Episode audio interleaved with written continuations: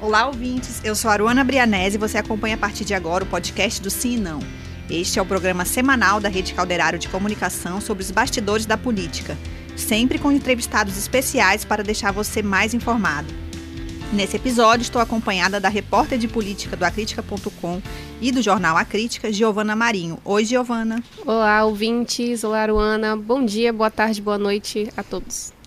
E para dar continuidade à nossa série de entrevistas do Mês das Mulheres, recebemos hoje no estúdio três representantes da bancada das Manas, o coletivo que em 2020 foi a quinta candidatura mais votada para a Câmara de Manaus, com 7.662 votos. Sejam bem-vindas Marclise Siqueira, Michele Andrews e Alessandrine Silva. Obrigada. Vamos para cima. é isso, boa tarde. É, vocês estão na, na segunda é, tentativa né, de eleger é, essa bancada.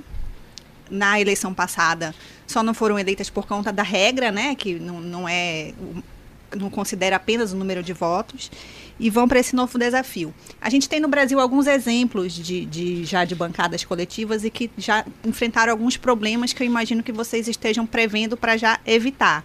É, um deles é a questão de é, o discurso para um lado e o outro para o outro, né? Como é que vocês vão fazer, como aconteceu até de uma, uma é, das candidatas eleitas ter sido desligada da bancada em outro estado? Como é que vocês vão fazer para blindar em relação a isso? Tem um contrato? Como é que, como é que quem vai ser as regras assim para não ter briga? Nós temos um ciclo a cumprir. Né? A gente não vai só fazer uma eleição, nós vamos fazer um projeto que vai durar quatro anos se nós formos eleitas. Então, a gente criou um projeto que tem um objetivo, que tem sua função, que tem a sua missão. E antes da, de política, de partido, nós já nos encontrávamos.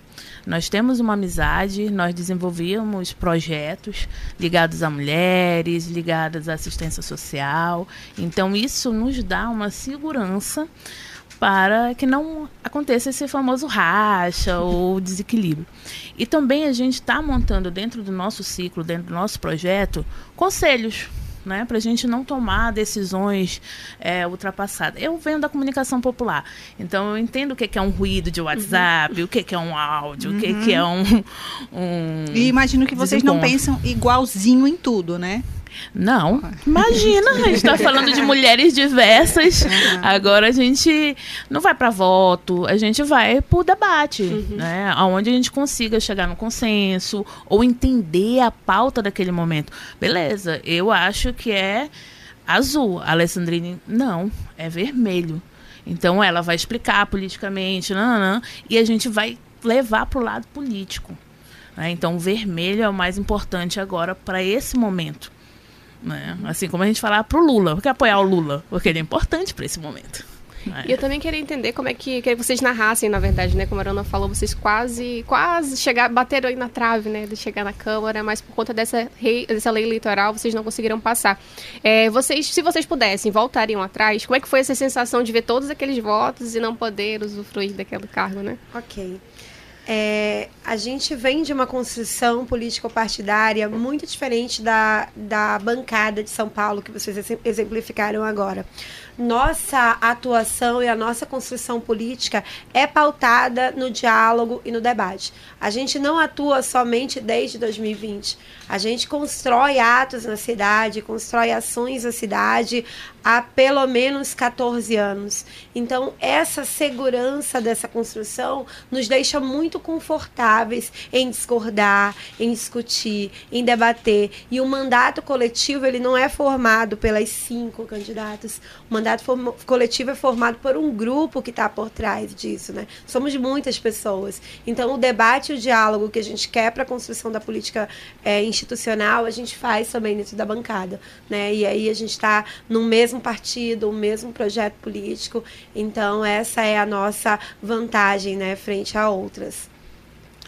Sobre essa questão de arrependimento por ter escolhido o PSOL, não há. Uhum. Né? Porque eu acho que se a gente não tivesse feito essa vivência de estar lá no pessoal, entender o que é números, porque a gente uhum. fez números, uhum. né? mas a gente não, não, não, não, não tinha um, a pandemia, quando uhum. a gente uhum. planejou uhum. vir nas eleições de 2020. Agora imagine, você muda toda a sua lógica.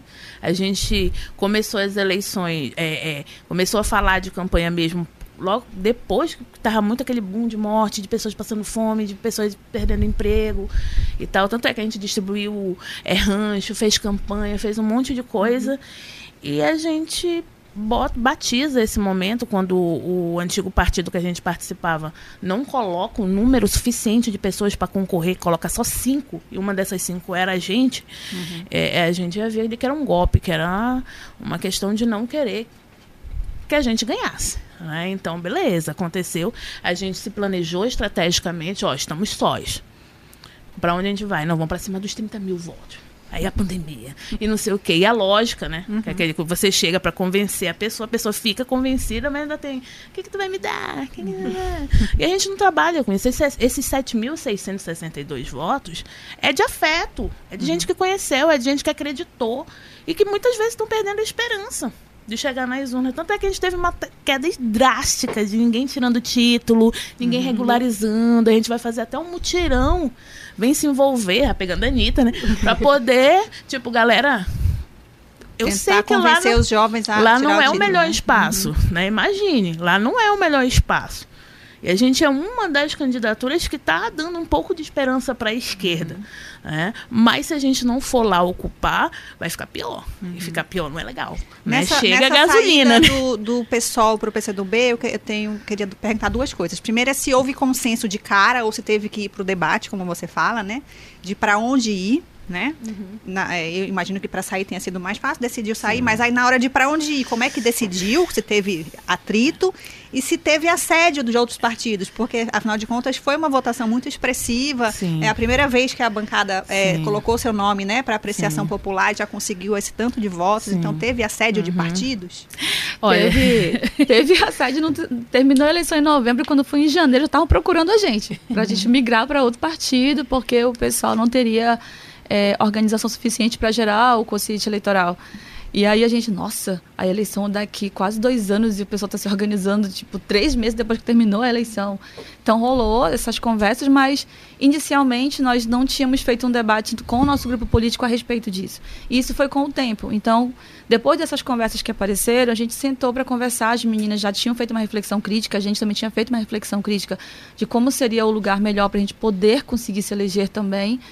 É, e aí a gente começou a conversar. Não foi fácil. Uhum. Isso que você pontuou, ah, mas vocês divergem e muito. A gente diverge e muito, não é pouco. Mas a gente entende que tem um projeto muito maior do que a gente, do que maior do que a gente, né? Que são a luta pelos direitos das mulheres, pelos direitos das LGBTs, da população negra. E é isso que é o nosso grande princípio. E aí foi doloroso, inicialmente. Eu fui uma das que mais discordei, assim, porque eu fui para o pessoal muito por uma questão ideológica mesmo, assim, de, de construção, assim como Você já todas tinha nós. estado em outro partido Nunca. Foi, uhum. O pessoal foi meu primeiro partido político porque eu achei que o programa respondia aquilo que eu gostaria uhum. de ver na sociedade. E aí as meninas vieram com esse debate, a gente pegou, fez. Então, inicialmente, houve uma, é, nós, nós dialogamos com vários partidos. A gente dialogou com o PT, nós dialogamos com o PSB, nós dialogamos com o PCdoB. Então, a ida para o PCdoB, ela não foi uma ida aleatória, ela foi uma ida a partir de, uma, de um diálogo muito forte que o, o Heron, que a Vanessa, pessoas que vieram conversar conosco e que também aceitaram as nossas condições. A gente sempre fala isso, né? Aceitaram as nossas condições. Qual era a condição? A gente quer fazer uma candidatura mista de mulheres de esquerda, que envolva mais de um partido. Se vocês toparem a gente fazer uma candidatura mista, a gente pode conversar a partir daqui, né? E eles toparam fazer isso. Então, inicialmente foi a, a Michele, foi a Alessandrine a e a Patrícia para o PCdoB. Uhum. Eu permaneci no PSOL porque a nossa ideia a era fazer a candidatura mista junto com a Val, né, que também é de Santa Isabel do Rio Negro. E a gente foi construindo isso, né? Num determinado momento do processo, o pessoal não conseguiu compreender essa dinâmica, mesmo como vocês já citaram, existindo em outros estados, a gente não teve uma autoridade política local para entender a construção desses processos que já se dão em outros estados brasileiros. Então, por conta dessas grandes diferenças também que começaram a acontecer, aí não a gente, olha, melhor. Aí teve aquele incidente que todo mundo deve ter acompanhado uhum. né, na imprensa também. é, a gente não, não vai, a gente não vai conseguir fazer neste momento uma bancada é, coletiva pluripartidária, então talvez é, seja mais seguro para nós que sermos mulheres estarmos num espaço em que a gente não sofra tanta violência política e fazer a nossa o que a gente faz de melhor, né? Que é lutar por um projeto de sociedade que inclua mulheres, que faça a luta pelos direitos sociais. Então, assim, foi uma caminhada. E eu diria que foi uma caminhada que nos amadureceu muito politicamente. Não há mágoas em relação ao, ao PSOL como um partido necessário para a esquerda brasileira. Ele é muito necessário, traz uma pauta muito importante, mas neste momento não é o lugar mais adequado para a gente fazer a nossa política. Aí que eles consigam encontrar o seu caminho, assim como nós estamos encontrando o nosso também. E nessa, e nessa, saída vocês citam essa questão da violência de gênero e também é, algumas pessoas que estariam dentro do partido aí movimentando para que tivesse essa, ocorresse essa violência, né? E algum, eu queria entender, né? Vocês falam diretamente da presidência do partido. Tem alguns outros membros que puderam, que participaram dessa, dessa situação com vocês? Tem que, dois, o, que, tem o, que, o que que partiu, né? Qual foi a ação que mais incomodou oh, vocês? Tem dois momentos. Né? Primeiro, o PCdoB nos acolhe com um projeto inicial de ter mulheres diversas da esquerda. A gente queria trazer isso, ó, vamos fortalecer mulheres de esquerda para o campo político. Quando a gente vai para o diálogo dentro do PSOL, foi quase 90 dias dentro do partido de convencimento, de troca. Explicar e, como, como é que ia funcionar e convencer. E convencer, e vindo violência de lá, e a gente tentando fazer algo didático, segurando, não externalizando. Uhum. Né? Aí quando chega, eles viram que a gente ia aguentar o rojão mesmo, assumir isso. Até em termos de narrativa isso é complicado. Pô, como é que é? Tem gente do pessoal, tem gente do PCB, não, não, não. bora aguentar, bora inovar, bora fazer diferente, bora, bora. E aí, reunião vai, viram que a gente estava indo para cima e o PCdoB estava acolhendo lá. Tem é, as divergências, como todo outro partido, uhum. tem as coisas que vão rolando, mas narrativamente a gente estava conseguindo fazer, pô, mulheres de esquerda. Quando um dirigente de um partido vai para as redes sociais e comenta que uma das integrantes da bancada das manas está recebendo grana para fazer política, a gente ri, chora ao mesmo tempo. Porque no dia que partido começar a investir dignamente mulheres, a gente, pô, para de fazer esse ativismo que a gente estava fazendo. Aí a gente explicou, a Marclis quis fazer uma narrativa, a gente apoiou. Narrativa que eu digo também é uma denúncia, galera, para quem está escutando. Quis fazer uma denúncia formal com a advogada, a Alessandrina uhum. advogada, está acompanhando isso também no sentido de permanecer no partido, mas é, colocar público para que não acontecesse de novo. Era isso, a denúncia. Sim, sim. Até também. então era, a ideia era, era, continuar então, no, no assim, pessoal. Isso. Quando é, aconteceu isso, porque assim, eu, a gente estava fazendo campanha normalmente, fazendo nossas atividades, aí esse dirigente vai nas redes sociais e faz essa acusação. E diz que vai fazer uma live para me desmascarar, falar passo uma série de passo, coisas, né? passo a meu passo. Deus. Eu disse, gente, o que está acontecendo? E disse, bom, eu vou ter que mostrar agora os extratos da minha conta bancária, porque se eu tivesse 300 mil reais, eu não estava com tanto de empréstimo que eu estou no banco para pagar, por causa da militância. Mas, assim, a gente, isso é muito violento, gente. Para quem não sabe, para nós mulheres que estamos na política, nós precisamos de uma instituição que nos acolha. Imagina, todos aqui sabem, eu fui candidata a vice-prefeita em 2020. Então isso gera um ativo político muito importante. Eu deixei de ter minha vida privada por conta da política. Então eu fico muito exposta. Eu vou em restaurante, eu vou. Eu já fui abordada por pessoas do campo da extrema direita num restaurante, eu estava sozinha. Uhum. Então, se um partido faz um dirigente partidário faz uhum. uma exposição de uma figura pública feminina, mostrando para toda a sociedade que eu não estou segura no partido onde eu estou, não faz sentido fazer política nesse lugar. Né? E, a, e a direção do partido, até este presente momento, inclusive desse podcast, não fez nada. Ele continua na distância partidária, continua como dirigente. Então, assim, não é seguro, não estava seguro fazer política naquele ambiente. E foi quando a gente tomou a decisão, digo, Marclise, vamos, vamos então sair só por um, vamos migrar todo mundo, porque aí a gente não fica com essa dor de cabeça e com essa exposição. É, e a gente faz política com mais segurança, com mais tranquilidade. Então, assim, foi por isso, gente. Não tem como permanecer num partido uhum. que não entende o que é expor uma mulher dirigente, uma mulher afro-indígena, uma mulher que é figura pública do seu próprio partido, dessa forma vil e covarde, como aconteceu. Eu fiz o boletim de ocorrência, porque é, nós entendemos também como calúnia de difamação nas redes, né? já tem prerrogativas criminais, inclusive, para isso, e nós não vamos tolerar. Que e como se é que fica dessa essa maneira. situação, né? Vocês querendo ir para uma casa legislativa que também tem uma, uma fama, vamos dizer assim, né? Vários episódios que aconteceram na Assembleia Legislativa em que mulheres foram aí, tiveram essa violência de gênero. Como é que vocês esperam que essa presença feminina que vocês vão estar representando possa mudar essa imagem, né? Bem, a gente, ano passado, contou com a aprovação da Lei 14.192, se eu não estou enganada, é, e essa lei fala sobre violência política de gênero. Quando essas mulheres, dentro de um partido, sofrem violência política de gênero e já existe uma legislação que nos protege quanto a isso, é uma vitória. É um passo para as mulheres continuarem construindo política institucional, política no sindicato, política da rua. Então, é, a gente compreende que se ocorrer é, violência, a gente vai para o enfrentamento, como a gente tem feito. E não é porque é só pela Marclise, só pela Michelle, só pela Alessandrine. É porque a gente tem um Estado que nunca elegeu uma governadora. É que a gente tem municípios que não têm prefeitas, a maioria dos municípios. Manaus mesmo nunca teve uma prefeita. O que é que acontece para que essas mulheres não consigam ocupar esse lugar institucional da política? Então, esse enfrentamento a gente vai trazer. Inclusive, está vindo aí um projeto importante que chama o Projeto Humanas na Política, que a gente vai falar de violência política de gênero. Essa semana mesmo, uma, uma companheira do PT sofreu violência política de gênero e a gente vai denunciar.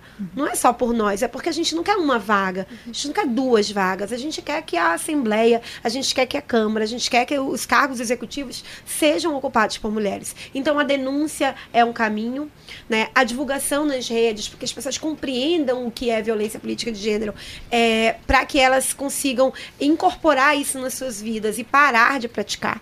Esse é outro caminho, mas também o caminho de é, conscientização das mulheres de que esse é um lugar que ainda não é seguro para nós, mas que vai ser com força, luta e construção. E na opinião de vocês, é, esse é o principal é, fator que afasta as mulheres da política? Porque a gente tem a maioria do eleitorado, a maioria da população é, é feminina, a maioria do eleitorado é feminino, mas a gente vê ainda que nos espaços de poder é, é, essa conta não fecha, né? É super desigual. É, e a gente percebe também, é, e eu digo isso como editora do Acritica.com, por exemplo, a gente vê que o interesse das mulheres pela política ainda é muito menor do que dos homens. Então, as matérias de política, a gente consegue separar por gênero, 70% dos leitores são homens e 30% é mulheres. Eu fico aqui, ai meu Deus, eu tenho que fazer as Sim. mulheres se interessarem em ler esse conteúdo, né? Então, é um desafio também para a gente, né? Aqui, estou falando como jornalista. Mas na política, o que, que é que está afastando as mulheres da, da política? São infinitos fatores que, que afastam. Questão histórica, partidos que, por exemplo, agora vai entrar a anistia, né? Nossa, tem votação é hoje da, da, da então, um movimento para tentar daí barrar, já, né? já, já, já, já, já, já garante violência aí. É, os termos, para entender, tem muita mulher que não sabe que está sofrendo política dentro dos partidos. É, violência. Violência dentro dos partidos. Então, é, a gente assumiu um papel didático, que é, ó, é violento, é, mulheres não têm esse espaço, porque você sabe que você vive num país machista e misógino. Mas, ó, existe essa rede aqui, existe esse movimento social aqui, existe, olha, essa ativista, aquela, aquela, existe a gente aqui que está fazendo um trabalho. Vamos somar. E aí a gente não pensa só em 2022. É, a gente pensa como é que vai ser daqui a dois anos né, nas eleições municipais? Como é que vai ser daqui a quatro anos? Então, torna-se um processo didático. E dentro do, do partido, a gente ocupa os espaços. A secretaria conversa com as mulheres, é, reclama quando não só tem homem uhum. negociando, né? reclama é, denuncia, comenta dentro das redes sociais para falar, ó, vamos mudar esse cenário, aí vai vendo quem está curtindo ali. É, a gente está criando uma musculatura de mulheres que entendam que é preciso ter mulheres lá. Né? E esse é um problema de todos os partidos. Não uhum. tem um trabalho efetivo para que mulheres ocupem mais. Eles só fazem o que está lá na legislação, e aí, se puder não fazer, não fazem. E aí é aquela política personificada, e aí o homem sempre é o cara que teve mais condições, a carga de trabalho, né, Alen? É. dentro desse é, contexto, as mulheres são minoria no trabalho, as mulheres são minoria na política, no jornalismo. Então, por que, que as mulheres não alcançam esses espaços de poder? Porque as mulheres são encarregadas, historicamente, de ficar dentro de casa. Aí a mulher consegue lá a prerrogativa do trabalho, então a mulher tem que dar conta da casa e do trabalho. Aí a mulher, não, eu quero fazer uma pós-graduação, quero me. Aí a mulher tem que dar conta da casa, do trabalho, da pós-graduação. Como que a mulher chega na política se a gente continua. Cansada. É, cansada, cansada. Já Se a gente nasce, né, Já cansada. nasce cansada. E como que a mulher chega na política nesse espaço é muito difícil. É muito difícil a mulher parar para assistir o jornal. É difícil para a mulher parar e colocar dar o play no podcast, porque ela pode até conseguir ouvir e fazer as coisas da sua casa, mas não é mais difícil. Entendeu? Então, é, discutir mulheres na política é fundamentalmente discutir a questão da desigualdade de gênero como um todo. Né? Se as mulheres tivessem o mesmo tanto de trabalho, tanto é, no seu trabalho mesmo, quanto na sua casa, a gente conseguiria ter umas mulheres em vários outros espaços. Né? Então, é, falar de mulher na, na- mulher na política é falar e enfrentar a desigualdade de gênero. A gente tem uma pesquisa é, sobre desigualdade de gênero, né? E dentro desses aspectos, o Brasil ele tá lá em último lugar praticamente, está bem no finalzinho da fila, porque as mulheres não conseguem ocupar. Esse, essa, essa pesquisa, acho que é do Relatório Global de Desigualdade de Gênero, ela aborda o tempo que as mulheres passam nesses lugares, é, ocupando a política institucional, no executivo, na- nas casas e etc. E é muito pouco, o Brasil está muito atrasado. Mas para a gente conseguir virar essa chave, a gente vai precisar falar de desigualdade de gênero na escola, vai precisar falar de desigualdade de gênero no trabalho, vai precisar é, não criar, porque as políticas já existem, sabe? Tem tratados aí da década de 70 e que não são implementados. Então a gente vai precisar, é, todo mundo, em todos os espaços, fazer com que as mulheres ocupem através dessas políticas que já existem, né? E não regredir. Hoje mesmo, a gente está em votação essa PEC 18. É, essa PEC 18 ela é um retrocesso total para a história da luta política das mulheres e ela visa anistiar os É, partidos. só para o E nosso como- ouvinte entender, perdoa né, os partidos que não cumpriram aquela regra de, de investir acho que Financiamento e cota de 30% 30% de cota para mulheres. para a chapa, né? Exato. Então, E como discutir nesses assuntos? Eu acho que é um outro ponto importante, é esse peso político das mulheres também dentro das casas legislativas. Às vezes as mulheres têm as ideias, têm as leis, têm tudo formulado, mas não tem um apoio político. Como conseguir né, que essa maioria ainda de homens, infelizmente, acabe ajudando também nessas pautas, colaborando e também que a população entenda a necessidade. Né? A gente está num mundo aqui muito complicado ultimamente, né, de debater esses assuntos. É, agora tudo que é questão de gênero é coisa de esquerda, outra coisa é coisa de direita. Agora é tudo é tudo Polarizado. polarizado dessa forma. E como é que fica, né, essa essa abertura para que as pessoas entendam a necessidade? É, a gente precisa, primeiro, entender que esse contexto não é favorável. Tá? O contexto não é favorável para falar de gênero, para falar. Mas se a gente não fizer esse, esse papel de, olha, a gente vai ser mesmo classificada como as, as, as, as Lá vem esquerdistas, elas, lá vem vem. elas, não, não, não. E, e a gente entende isso. E a né? gente vem mesmo. E a gente vem, a gente é isso mesmo. Aham. Então, vestir essa camisa e falar, olha, a gente fala sobre o que, o que a gente discute de política dentro das igrejas. A gente consegue ir na igreja, a gente consegue dialogar com a população eh, de baixa renda. Então, assim, os, as únicas, eh, os únicos que nos impedem de fazer essa discussão com qualidade são aqueles que querem que as mulheres continuem eh, subservientes. Então, esses que querem que as mulheres eh, continuem subservientes, eles vão ser, vão ter que ou mudar ou abrir espaço, porque a gente vai chegar para falar disso, a gente vai chegar. Então, assim, adi- a mulher, quando a gente chega para falar da mulher, com a mulher sobre isso, ela não vai concordar que ela tenha que receber menos. Ela não vai concordar que ela não tem que ser representada. Então, o que nos falta hoje é conseguir com que a maioria das pessoas compreenda é, esse fator de discussão, né? E a gente consegue isso nesses espaços como o Sim Não, por exemplo. Onde alguém que, olha, pode até ser eleitor do Bolsonaro, pode até não, não sei, esquerda, mas olha, eu não concordo que mulheres devam receber menos. Eu não concordo que mulheres não devam ocupar. Então é diálogo e, E quando discussão. vocês encontram mulheres que concordam, porque a gente ainda vê muito machismo na mulher, como é que é, é, a abordagem é diferente para tentar conscientizar, vamos dizer assim? Então, é, isso que vocês estão colocando é um dos desafios daquilo na prática, né? Como é que a gente vai lidar com situações que vão contra o- o- aquilo que a gente luta na prática?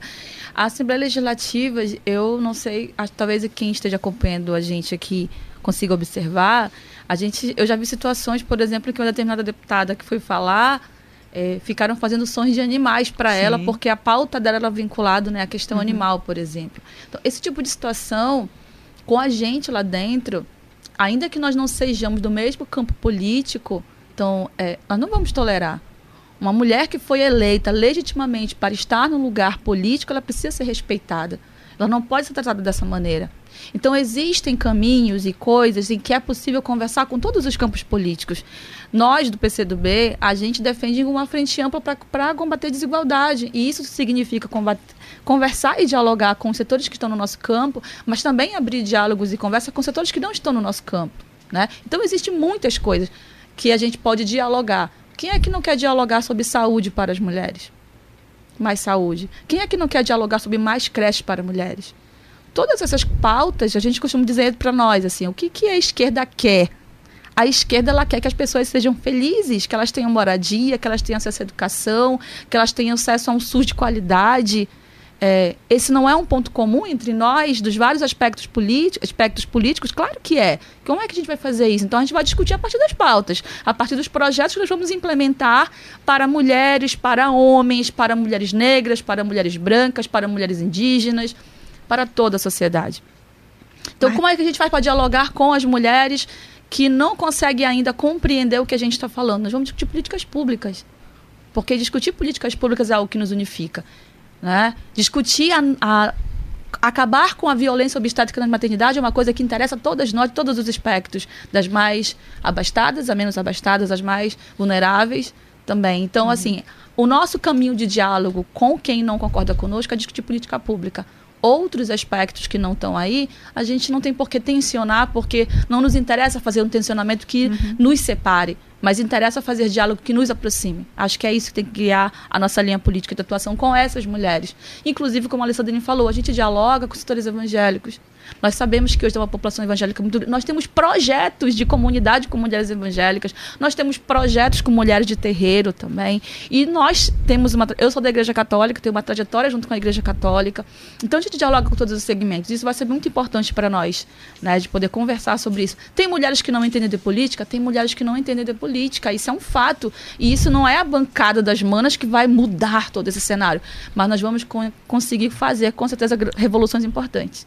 É isso. Uma, A É gente uma é- última consideração só para as eleições Tá. que a gente fechar. Tá. Eu queria saber a opinião de vocês sobre essa candidatura, né, na, mais à esquerda, dessa está tendo uma articulação dentro do PT para que a gente tenha aí um candidato majoritário aqui no governo do Amazonas. Quem vocês acham que essa figura que poderia colaborar, que poderia unificar nessa esquerda que já está bem aí desmantelada, vamos dizer assim, do cada um para cada lado, né?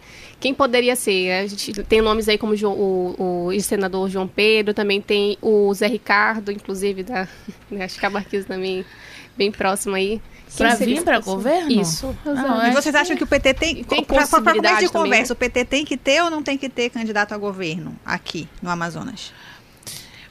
Pelo que a gente vem observando, é, a prioridade é o Lula. né? Então, possivelmente, vai ser um, um candidato, se tiver de vir com candidatura, que apoie o Lula. Então, daí já faz uma boa peneira de quem são os nomes. É possível vir, mas botar uma candidatura a governo na rua, em época onde estão investindo um monte. Teve um lançamento agora, tinha 48 prefeitos no, Meio que tira o foco, né? é, do, meio do que tira objetivo. foco. Então, assim, possivelmente ainda não tá nítido se vai ter esse nome. E possivelmente não vai ter, porque É. fecha agora, Agora, dia primeiro. recentemente, a gente noticiou também que no caso de não ter é, uma, uma candidatura própria do PT, que vai federar com o PCdoB, né? Por isso que a gente está perguntando para Claro. quem não está entendendo nada. né? Elas não são do PCdoB, mas vai ter uma federação ali, então. É, né? gente, federação É. é. composta pelo PV, PT, PCdoB até o momento. Isso. E aí, então, foi noticiado um possível apoio à candidatura do ex-governador Amazonino Mendes. O que vocês pensam disso, do PCdoB, PT, apoiar o- a candidatura do ex-governador? Cara, é pra se comprometer mesmo aqui, né? Sim. falar uma coisa assim, olha. final, cara. Olha, eu vou deixar para eles que são dirigentes, mas eu espero que se essa federação eh, venha com o governador, que ele se comprometa com as lutas das mulheres, se comprometa com as pautas, se comprometa em ter mais mulheres e não reproduza o que possivelmente já fizeram, hein, que é excluir a gente. É, então isso a gente vai demandar e se a gente tiver de, de ir até esse candidato com certeza já vai ser com aquela cartinha, assinando comprometimento, né? E eu espero que seja um candidato que preze para combater a fome, porque o nosso estado não está legal, é, que tenha mais mulheres, que a gente consiga fazer uma boa eleição e que o povo amazonense ganhe com isso. Bem É, genérico, eu e sei, tem também né? uma Mas- questão, né? é bem genérico, mas tem uma questão também. Ainda que é, a nossa federação não indique um governador, ao fim e ao cabo de todo esse processo que a gente vai saber nas próximas semanas como vai se consolidar isso, é, a gente está de olho também na, na candidatura da, da Carol Braz, né, do PDT, que é mais do nosso campo do centro-esquerda ali. Mas também a gente quer poder conversar com ela num futuro breve, se caso isso seja necessário, de que ela se comprometa também com as pautas das mulheres, porque não adianta também ser mulher na política, tem que se comprometer com os direitos das mulheres. Né? Então, o que, que ela vai se comprometer? Porque a gente está com um índice de violência muito grande. É, em janeiro de, 2020, de 2021, a gente teve aí 1.099 casos de violência doméstica contra a mulher. E esse ano, em janeiro desse ano, esse número dobrou, está em mais de 2 mil. Então, o que, que esse governo vai fazer contra esses dados? Né? Em 2021, a gente teve mais de uma mulher estuprada por dia na cidade de Manaus. Foram do mais de 290 casos no ano. Então, assim, mais de 590 casos no ano. Então, são dados muito graves, são dados muito sérios.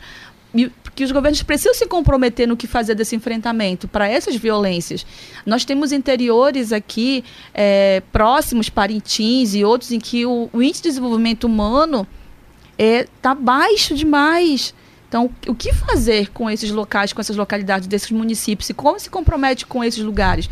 Barcelos é considerado um dos municípios do Amazonas com mais número de violência contra mulheres do Brasil. Está em sexto lugar, salvo engano, no último relatório que eu li. É muito grave isso. Então, como esses governadores, esses candidatos vão se comprometer com isso? Isso é uma coisa que não é só para a gente cobrar, mas toda a população tem que cobrar. Né? Quais são as medidas? Né? E como eu disse, não, não, não basta ser mulher. Porque, infelizmente, as duas últimas quatro mulheres eh, deputadas estaduais, quando houve a votação para congelamento do salário dos funcionários públicos por cinco anos, elas foram favoráveis. Né? Eu sou funcionária pública, fui afetada por isso. Então, qual é o. E várias mulheres trabalhadoras, mulheres que sustentam sozinhas suas casas também foram afetadas por essa decisão, por esse voto dentro da Aleã. Então, a gente precisa rediscutir isso, né? E precisa colocar isso em pauta. É isso. É isso. É, meninas ou manas, a gente tem aqui dentro do nosso podcast, a gente reproduz a coluna sobe e desce do impresso, né? Então a gente sempre pede para os convidados apontarem naquele dia ou naquela semana algum fato positivo e um negativo. Ah, no jornal a gente sobe e desce são pessoas, mas aqui a gente deixa meio aberto para ser também situações, para não, né? Tem gente que não quer, tem gente que fica em cima do muro. Não sei se vai ser o caso Cada de uma vocês. fala? Cada uma pode falar. Vamos começar com a Michelle? É, tá bom. O SOB é o selo dos sindicatos dos jornalistas para combater fake news, aí que foi bem bacana, né? E que a crítica não é contra, apesar de. Teve uma fake news dizendo que a crítica é contra. É, então sobe, então já calhou, legal, gostei. E quem desce é o Milton Ribeiro, né? Ah, caso de corrupção, é isso. É isso. É, Alessandrine. quem, quem desce, vou começar por mais. Quem desce é quem utiliza a máquina pública para reunir é, as prefeituras em torno de um projeto que é muito mais pessoal e particular do que de fato para tornar o estado do Amazonas um estado mais fortalecido. Nome aos bois. O Wilson Lima desce. Isso. quem sobe é, o PCdoB, com o Festival Vermelho, que reuniu várias lideranças para falar sobre o futuro do, do país e que também fortalece, tem fortalecido é, essa a possibilidade da governança dentro dos estados também, né? Não basta eleger apenas Lula, a gente precisa eleger Lula e eleger a Vanessa, a Vanessa para deputada federal, a gente precisa eleger é, a mulherada de esquerda daqui do Amazonas e o Festival Vermelho deu seu nome nesse, nessa questão. Marclise. Ah, quem. Eu vou falar primeiro a parte triste. Quem desce, né? A PEC 13, eu acho que anistiar os partidos é um absurdo, é uma violação, é uma afronta à conquista dos direitos femininos nesse país que conquistou aí, que a gente comemorou esse ano 90 anos de conquista do voto feminino. Então, para mim, essa PEC é uma afronta a todo um processo de luta das mulheres pela participação das mulheres na política. Então, acho que isso desce. Acho que a outra coisa, a que sobe, eu não tenho como não mencionar, acho que a Pablo Vittar sobe muito, porque nós somos contra a censura, os artistas têm que ter o direito de se manifestar e colocar as suas posições, sim, nesse cenário que desprestigia tanto a classe artística, a juventude, os trabalhadores, as mulheres. É isso. A gente então chega ao fim desse episódio. Quero agradecer a presença de vocês. Foi muito importante. Eu acho que a gente, né, a, a, esses quatro últimas semanas a gente falou com mulheres. Eu acho que dá para perceber que não podemos enganar as mulheres que estão nos ouvindo. Não é fácil, mas é necessário essa participação porque se a gente não fizer, ninguém vai fazer pela gente não, né? Então Sim. a gente tem que meter a cara mesmo. Eu acho que a gente recebeu aqui mulheres do campo da direita, da esquerda, e essa é uma mensagem comum a todas, né? Todas falaram Exatamente. um pouco sobre isso, que as, as dificuldades existem, mas a gente precisa enfrentar. E lembrar você que nos ouve e nos assiste que toda semana tem episódio novo do Sim e Não nas plataformas digitais. Acessem também o sinão.com.br e sigam nossas redes sociais. Muito obrigada. Vocês querem dar uma palavra final? Olha, queria agradecer as duas entrevistadoras nossas. É muito prazeroso quando a gente vem numa edição e a gente consegue dialogar com mulheres também que estão construindo espaço na comunicação. Eu já fui comunicadora popular muitos anos atrás, então eu gosto muito quando venho numa redação e tem aí mulheres também fazendo debate, pautando, colocando. Então, muito obrigado pelo convite. Obrigada a todo mundo aí que trabalha no jornal e que abre essa oportunidade de a gente poder falar, conversar de uma forma que não nos agrida também, mas que abre espaço também para ouvir, para perguntar.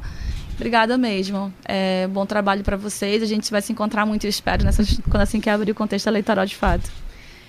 Quero agradecer vocês, entrevistadores maravilhosos. Acho que esse bate-papo foi muito importante. É, quero agradecer quem está ouvindo. Muito obrigada pela paciência ao diálogo. Vamos construindo alternativas para o estado do Amazonas. Quero agradecer meus companheiros, meus camaradas que estão aqui comigo.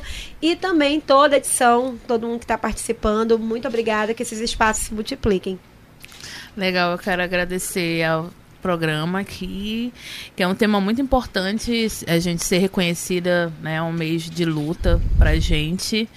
É, quero mandar um salve aqui para Patrícia, para Val, que são nossas companheiras de pré-candidatura, bancada das manas, segue a gente. A todo mundo que acolheu esse projeto dentro do PCdoB, um beijão para Vanessa e vamos para cima. É isso. Até a próxima. tchau. Tchau, tchau. tchau, tchau. tchau.